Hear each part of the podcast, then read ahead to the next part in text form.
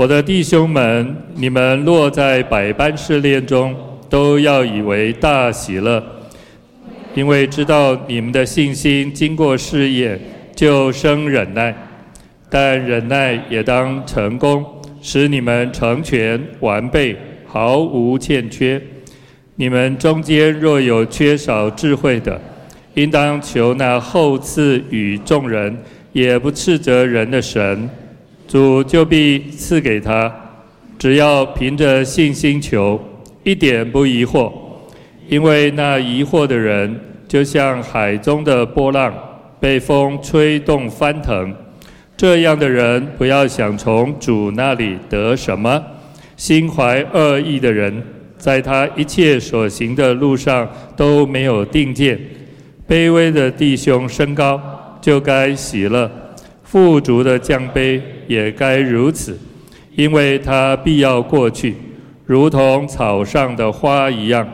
太阳出来，热风刮起，草就枯干，花也凋谢。美容就消没了。那富足的人，在他所行的事上，也要这样衰残。忍受试探的人是有福的，因为他经过试炼以后，必得生命的冠冕。这是主应许给那些爱他之人的。人被试探，不可说我是被神试探，因为神不能被恶试探。他也不试探人，但个人被试探，仍乃是被自己的私欲牵引诱惑的。私欲既怀了胎，就生出罪来；罪既成长，就生出死来。我亲爱的弟兄们，不要看错了，各样美善的恩赐和各样全备的赏赐，都是从上头来的。从众光之父那里降下来的，在他并没有改变，也没有转动的影儿。今天华神的张忠培牧师在我们当中分享的信息，题目是面对苦难的三样宝贝。我们把时间交给张牧师。谢谢。各位弟兄姊妹平安。我们开始的时候，我们一同祷告，仰望主。主耶稣，我们来到这里来敬拜你，我们为这样一个机会献上感恩，因为在这个疫情中，全世界各个地方的人都没有平安，唯独在我们台湾，我们有这样的福分，也蒙你的保守，可以能够在这里自由的。而且能够与弟兄姊妹一同来敬拜，我们献上感恩，求主让我们不要轻忽这样的福分跟机会。每一次来到你的面前，每一次读你的话语，都是能够蒙你的恩典，接受你对我们说话、改变、更新我们的机会。因此，今天我们在座每一位孩子，特别为他们求，求你帮助我们在你的话语面前。我们能够有那个被你话语夺取的心态，让我们至高之事，一切我们平时作为我们个人认同价值的，都浮在基督真理之下。求你改变我们的心，用你的话语使我们成圣，因为你的话语就是真理。我们这样祈求祷告，奉耶稣基督的名，阿门。我们今天在。全世界的疫情中，算是一个蛮幸运的国家，因为我们还有实体的聚会，而且似乎在社区中间没有任何的流行。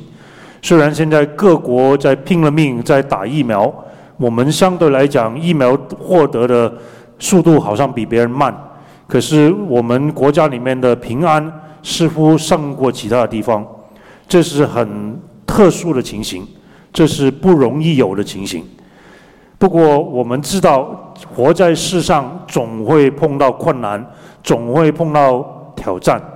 今天这一段经文是雅各在两千多年前面对一个教会，其实不止一个教会，他是耶路撒冷教会的其中一个领袖。他这封信是写给所有散居在罗马帝国各地的信徒。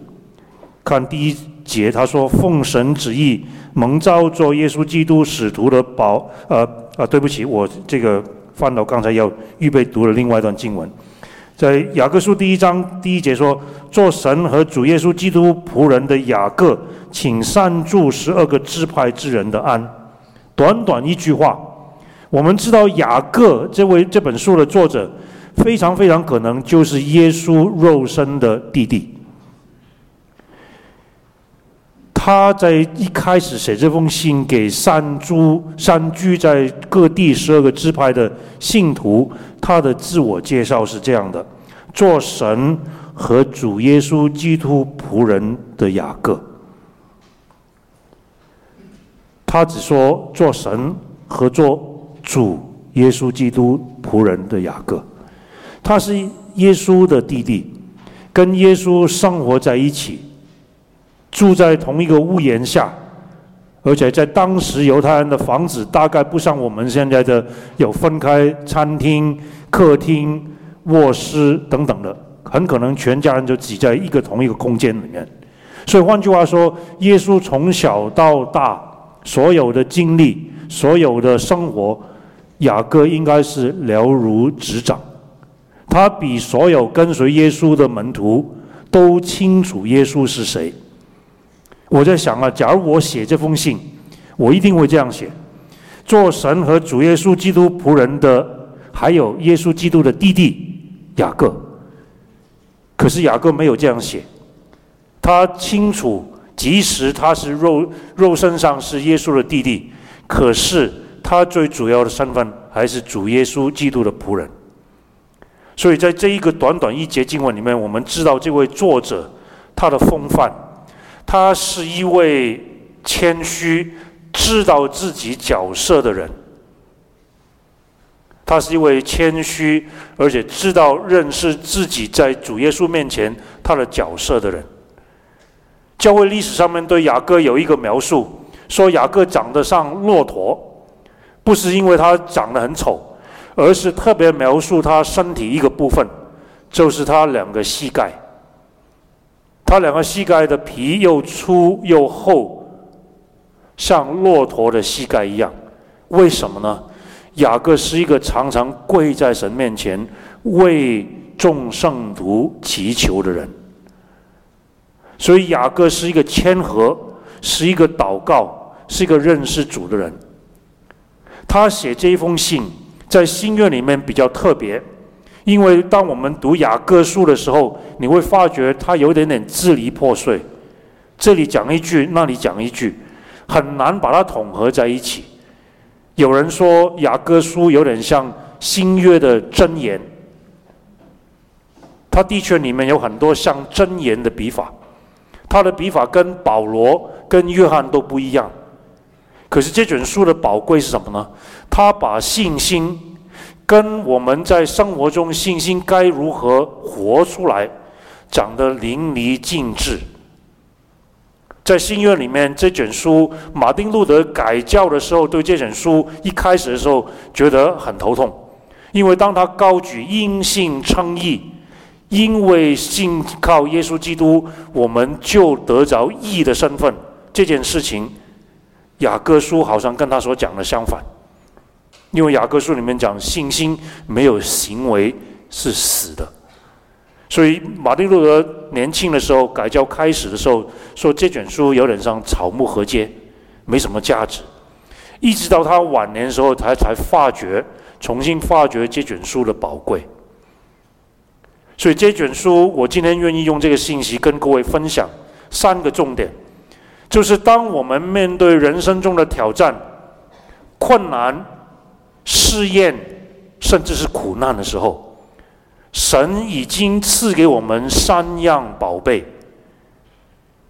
而在雅各书这个第一章一到十七节，其实它与完整那段应该到十八节，可是十八节是一个过桥，是一个转折的，所以今天我就把十八节留开。这一到十七节里面，一开始雅各就讲说。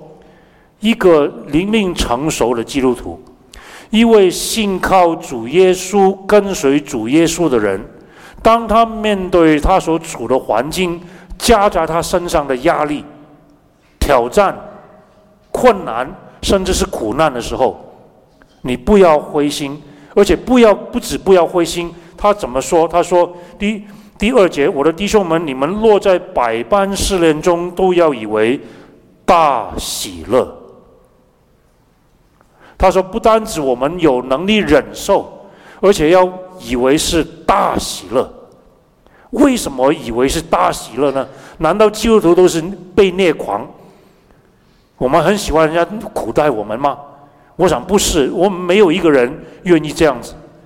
可是我们看，为什么这样子？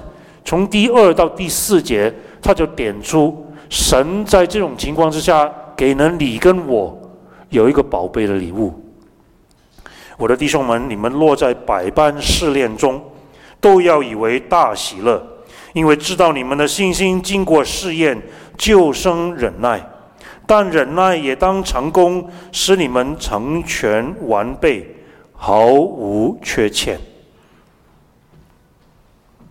我们手上的和合本的翻译不容易懂，其实换成比较直接的描述，雅各是这样讲的。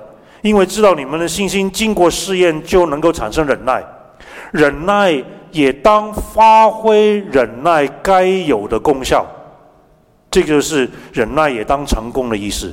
忍耐也会发挥忍耐在你在我生命中该有的功效，怎么样功效呢？使得你跟我的信心完全成全完备，毫无缺欠。他不是说。苦难产生了忍耐，使你成为一个完美的人。他不是这样说。他说，苦难产生了忍耐，使你的信心产生该产生的作用，所以你能够面对生活中的挑战而不致跌倒。所以在短短这第二到第四节的经文里面。雅各指出，上帝给你跟给我面对生命挑战里面第一样宝贵的礼物是什么？就是神在这个过程中间给了我们非常清楚的目标，非常清楚的目标。各位，我不晓得你们在工作的场合里面有没有碰过这种情形，或者说在教会侍奉，或者说选择要定在一个教会搬家，定在一个教会的时候。我们常常去找找这些这些事情中间，后面其实在找一样很重要的事情，是有没有意义？假如这个地方一直重复在做同样的事情，可是这一直在重复做同样的事情，你却没有办法发觉它到底有什么意义，很快你就会开始灰心，你就会很快开始厌厌烦，你很快就不能忍耐了。所以换句话说，我们的忍耐跟我们所要忍耐那个事件所带来的意义是分不开的。而在这里，雅各就指出第一个重最重要的，在我们面对人生苦难的时候、困难的时候、挑战的时候，他说：“你要以为大喜乐，为什么？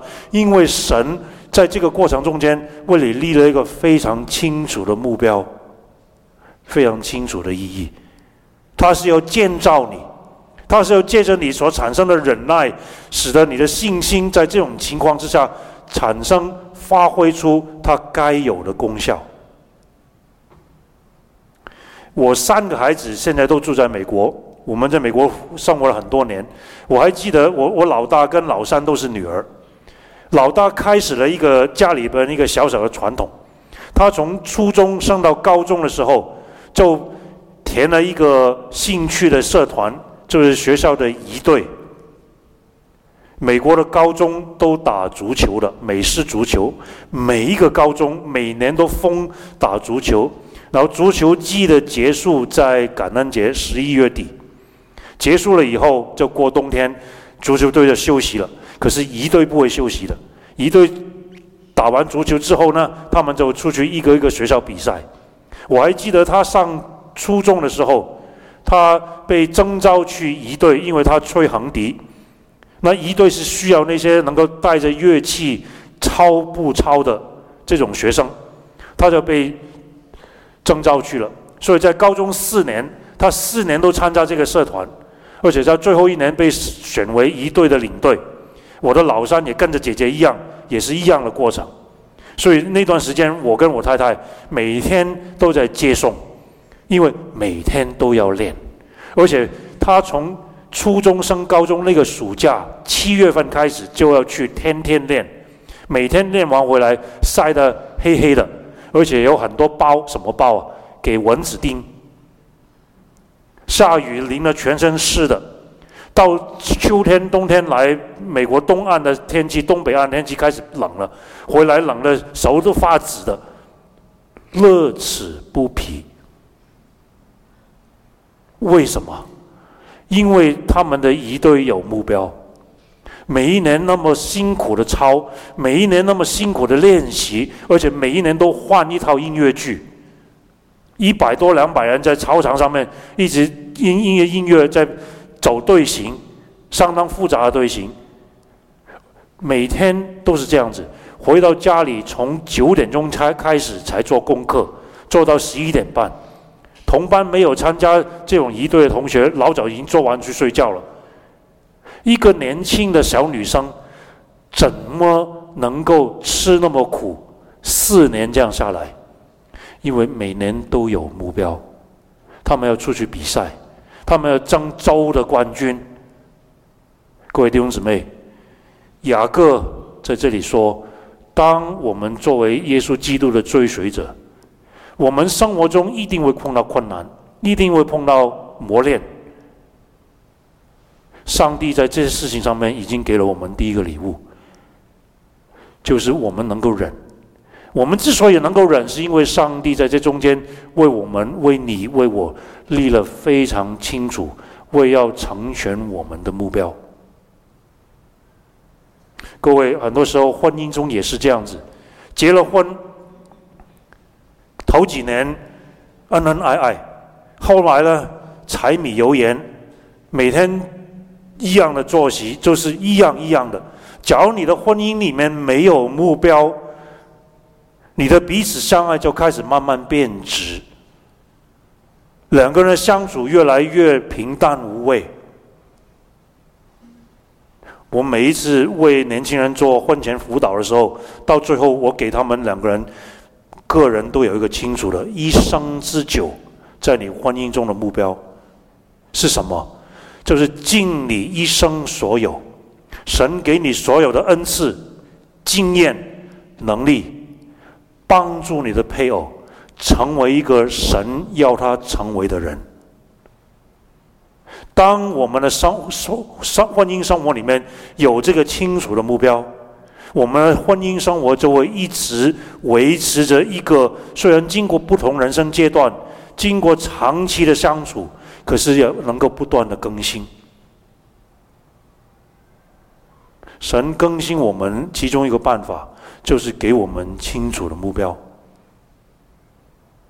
在困难中，他为我们立了清楚的目标，而且不止在困难中为我们立了清楚的目目标，使得我们能够忍，而使得忍耐能够发挥忍耐该有的功效。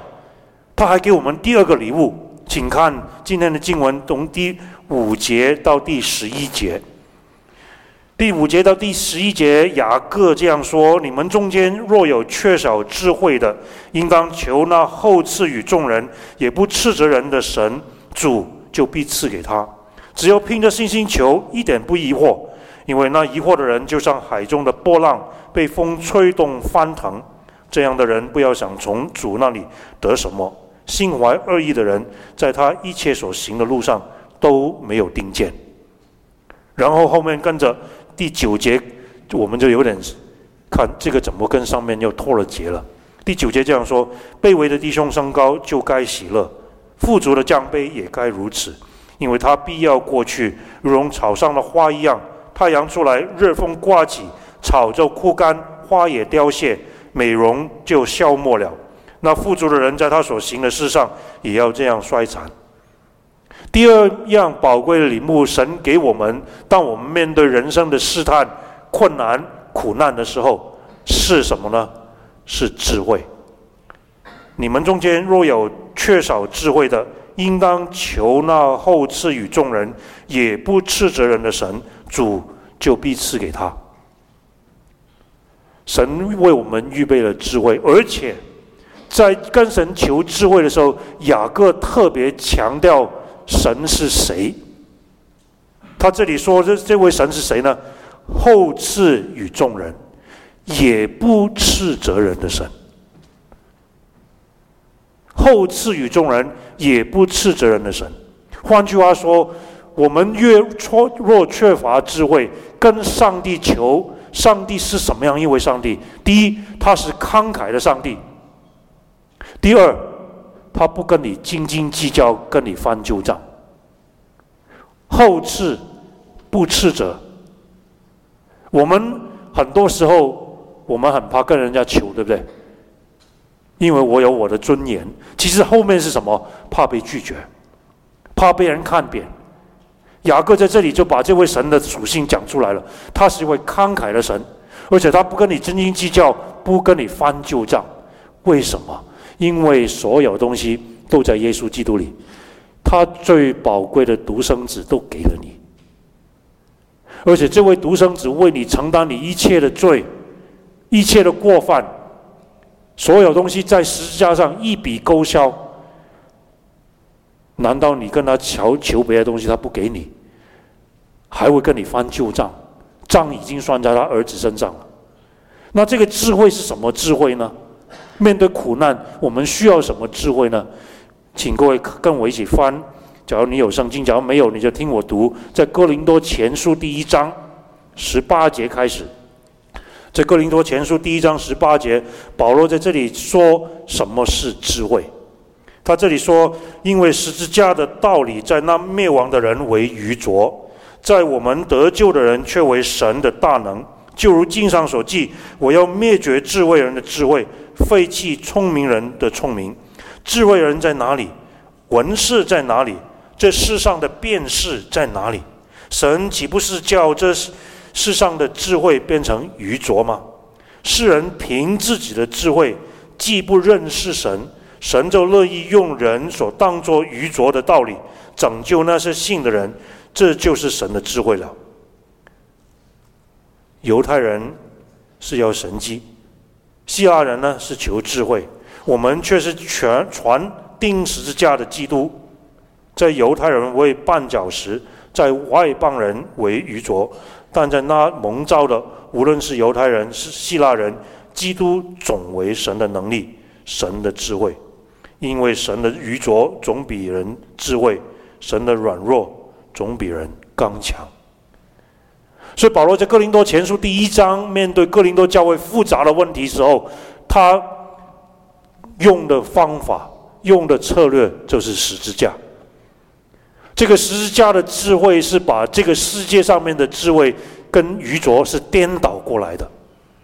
世上的人以为是智慧的，对神来讲是愚拙；而世上的人以为是愚拙的，一个教主怎么可能被人家谋害、钉死在十字架上，而且死那么惨，却成为败坏那死权？成就千古以来救赎的工程，这是神的智慧。换句话说，雅各说：假如在试炼中你缺乏智慧，缺乏从神来的智慧，你跟神求，神一定给你。神给你什么？他就是给你耶稣基督，并他钉十字架。我们需要从神来一个属灵的眼光。看破这个世界，以为是聪明的、有能力的，可是，在救恩里面，却是世人看为愚拙的、软弱的，却成为最大的力量跟最大的职位。这样才能够颠倒我们看这个世界事情的目目光。我们不是也是这样经历的吗？基督徒，你们信了耶稣。也没有比别人凡事顺利啊，反而你可能更更加经历更多的困难。可是，在正在困难中，有多少慕道的朋友，因为看见他公司里面的同事被人家歧视，因为他的信仰被人家人家要人家都要作假的，他不肯同流合污，而失去了升迁的机会。可是他们身上所散发出来的那种喜乐跟平安，不是这个世界上面所有的。这就是神的智慧。而雅各说：“当我们落入诸般的试炼、试探、困难、苦难中，第二个礼物，我们跟神求的，就是跟他说，跟神要智慧。而神会给那个颠倒世上智愚强弱的智慧。”正正因为十字架的智慧是跟这个世界颠倒过来的，所以后面第九节到第十一节，雅各就这样描述了：卑微的弟兄升高就该喜乐，富足的降卑也该如此。这就是颠倒了，这就是颠倒了，因为他必要过去，如同草上的花一样。太阳出来，热风刮起，草就枯干，花也凋谢，美容就消失了。那富足的人在他所行的事上也是这样的衰残。神给我们第二个礼物是属天的智慧，十字架的智慧。这个智慧让我们看破这个世界上面以为是富足的，以为是刚强的，以为是聪明的，却是短暂的。而我们能够抓的是那个属天的、永恒的、不变的。是他给我们第二个智慧，而且他特别劝告：当我们求的时候，他说，只要凭着信心求。一点不疑惑，因为那疑惑的人就像海中的波浪，被风吹动翻腾。这样的人不要不想不要想从主那里得什么。心怀恶意的人，在他一切所有所行的路上都没有定见。他所说的不要疑惑，是不要疑，不是不要疑惑我们信仰的内容。他说的不要疑惑，是不要疑惑这位神是一位厚赐不斥责的神。你不要疑惑疑惑神的性情，在困难苦难中跟神要智慧。你不要疑惑神的性情，因为你一疑惑，你就变成一个心怀恶意的人。心怀恶意这个字，整本新约里面只出现这一次，而且在希腊文里面是一个新造的字，是雅各造出来的。他真正直接的翻译是：不要变成一个有两个灵魂的人。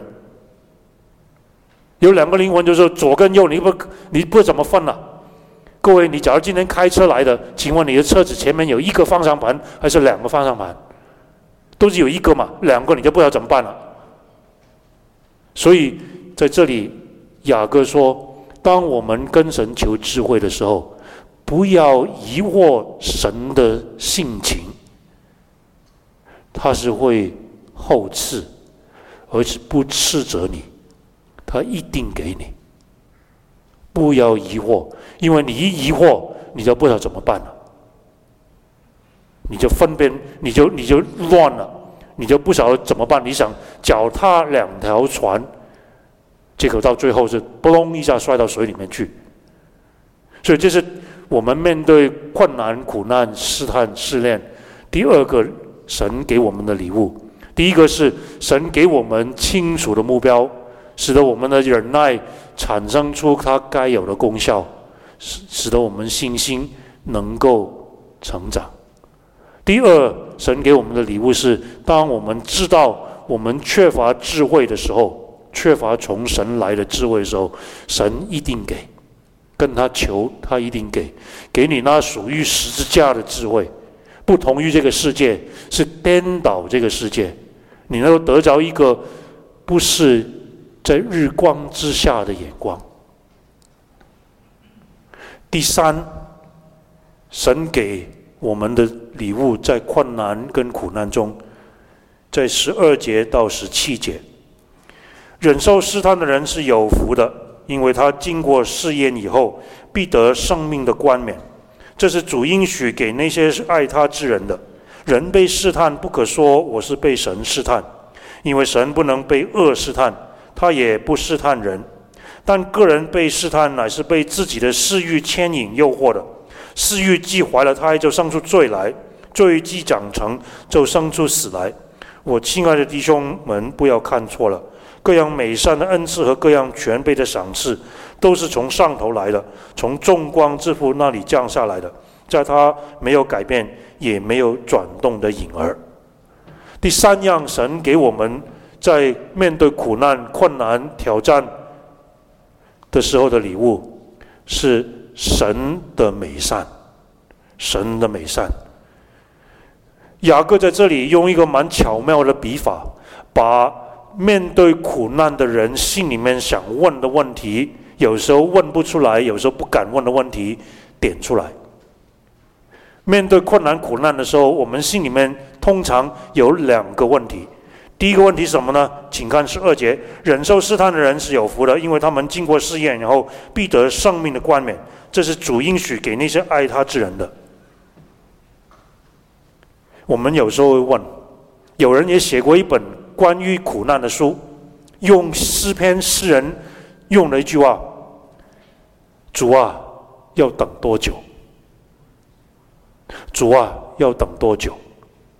这是我们痛的时候一定会问的问题。因为当我们痛的时候，不要说跟刚刚跟谢牧师说说这个。一个大空翻摔到地上那么严重。平常我们生活里面，你走路，假如你撞到你膝盖，撞到硬物一下，你一定痛得不得了。那个时候，那一刻，你的世界，你看出来东西，所有的彩色慢慢变成金色的，因为你撞的金星直直木直冒，然后你恨不得要坐下来一直在揉，为什么呢？当我们碰到剧烈的痛苦的时候，我们会成为全世界最自我中心的人。在那一刻，你的关注就是你的痛，你的唯一的目标是我要把我的痛排除掉。所以，为什么你会开始深深呼吸？你会开始揉？这些动作都是想那个痛赶快过去。那个是我们碰到痛的时候最自然的一个反应。所以，为什么诗人在碰到人生的空痛苦的时候，会问说：“主啊，要多久？”主啊，要多久？后面就牵出一个问题了：值不值得等？我要不要放弃了？好痛啊！雅各在这里说：“忍受试探的人是有福的，因为他经过试验以后。”必得生命的冠冕。圣经对于生命的冠冕描述不多，可是既然是冠冕，一定是跟王族有关，对不对？它是一个冠冕嘛，所以只有王才能戴的。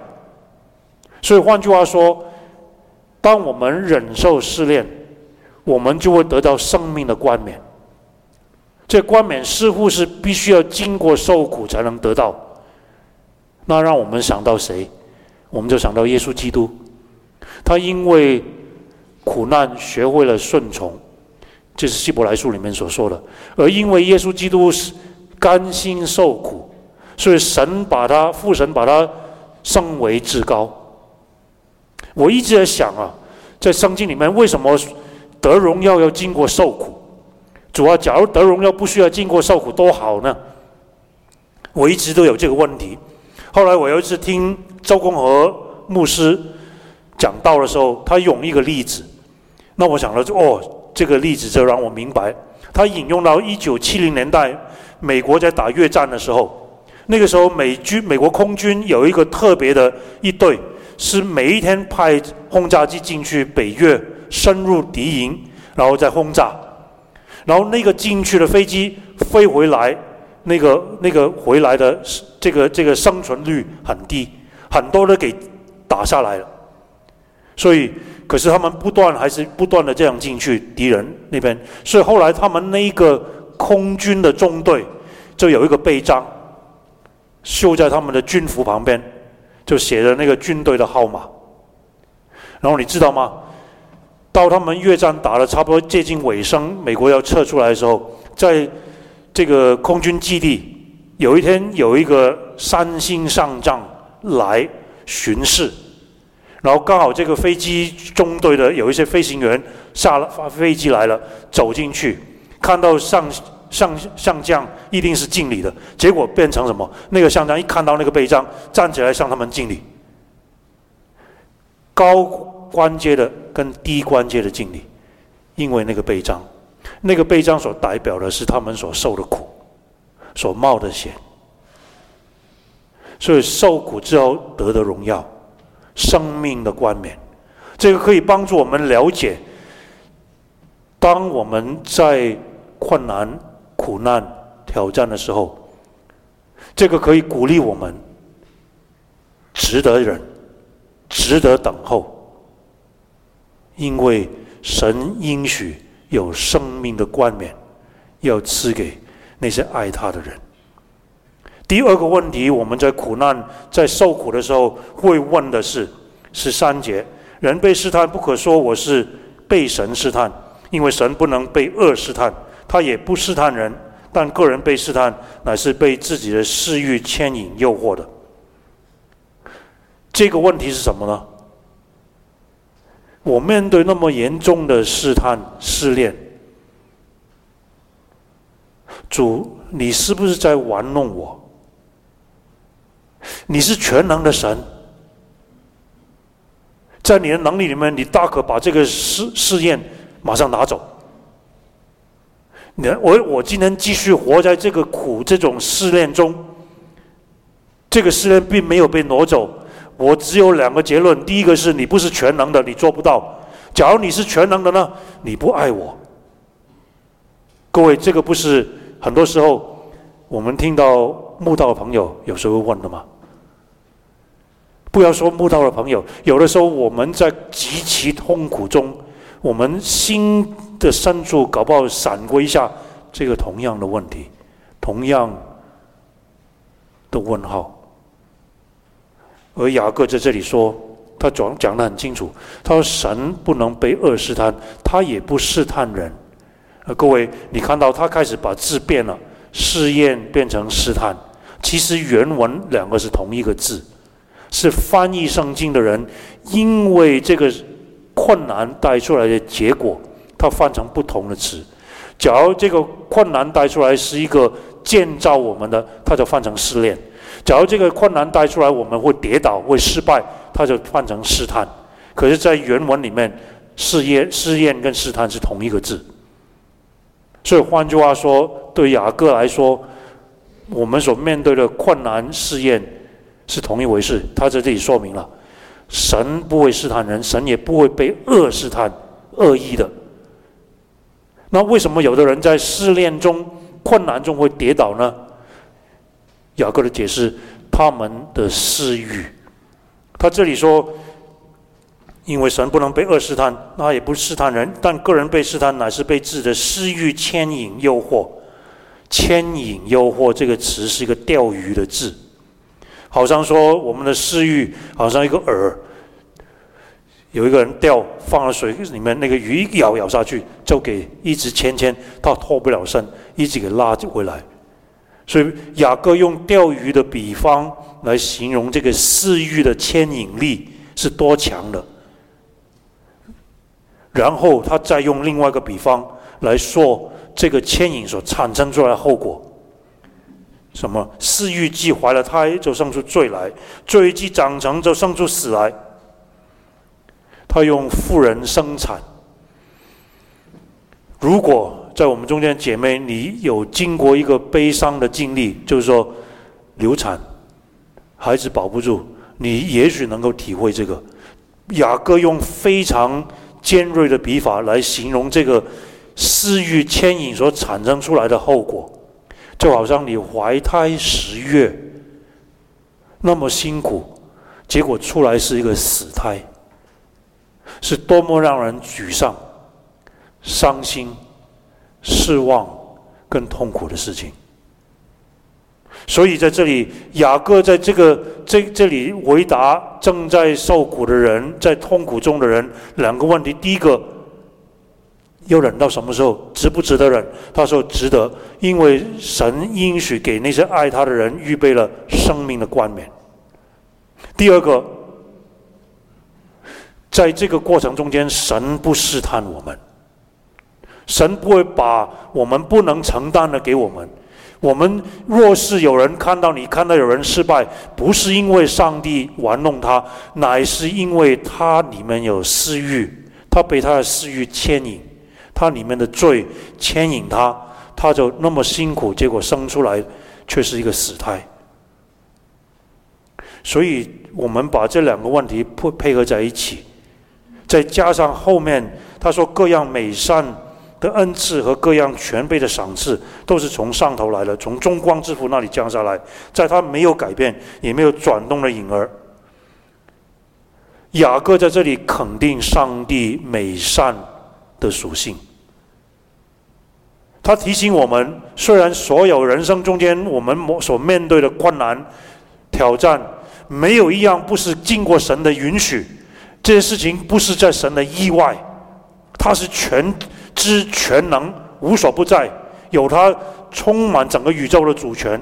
可是，当我们肯定神的主权，肯定神的全知，肯定神的全能的时候，不要忘记，这位神是美善的神。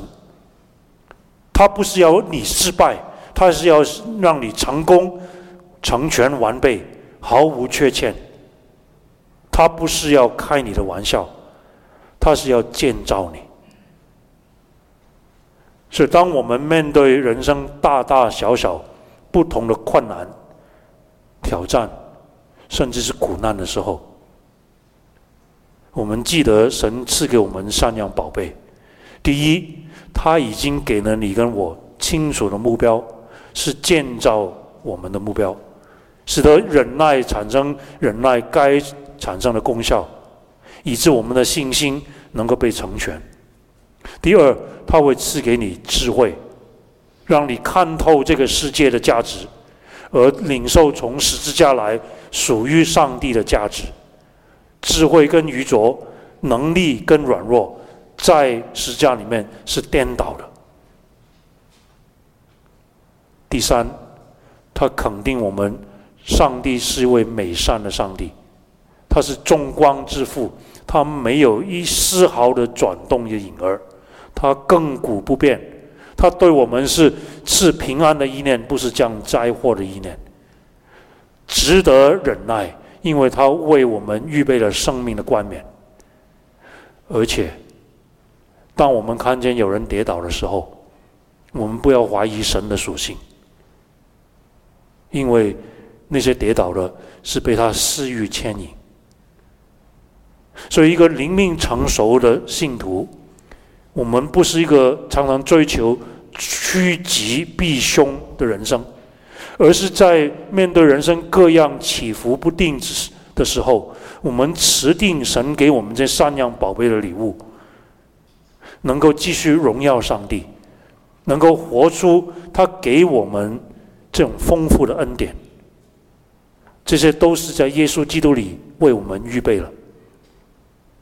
所以你看，目标神为我们设定，智慧他借着耶稣基督并他定时价给我们，神的美善再一次肯定他对我们是怎样一位神。雅各把信心跟行为完全糅合在一起，一个跟随耶稣基督的人，当面对人生里面的冲击的时候，我们不会一下子就会抱怨。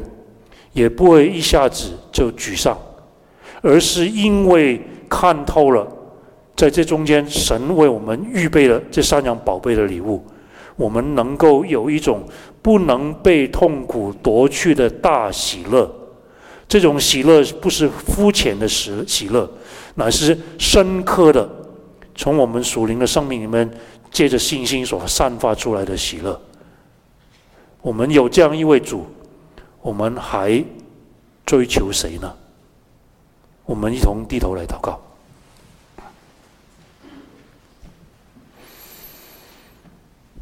主，我们常常会因为遭遇试炼而失去盼望，好像掉到深深渊里面。今天，谢谢你借着你的话语告诉我们，你是不失失信的神，你常常给我们盼望。你赐给我们清楚的目标，你也赐给我们耶稣基督，并他钉十字架。你更是那位中光之父，在你没有转动的影儿，一切美善都是从你而来。主，我们就求你更新我们，挑战我们内心深处的价值观，让我们的价值观跟你的价值观能够吻合在一起，以致我们面对人生里面的不顺利、试炼、痛苦的时候，我们的反应就不再从我们的肉体出来，乃是按着你的话语，从领受你的恩典里面能够生发出来。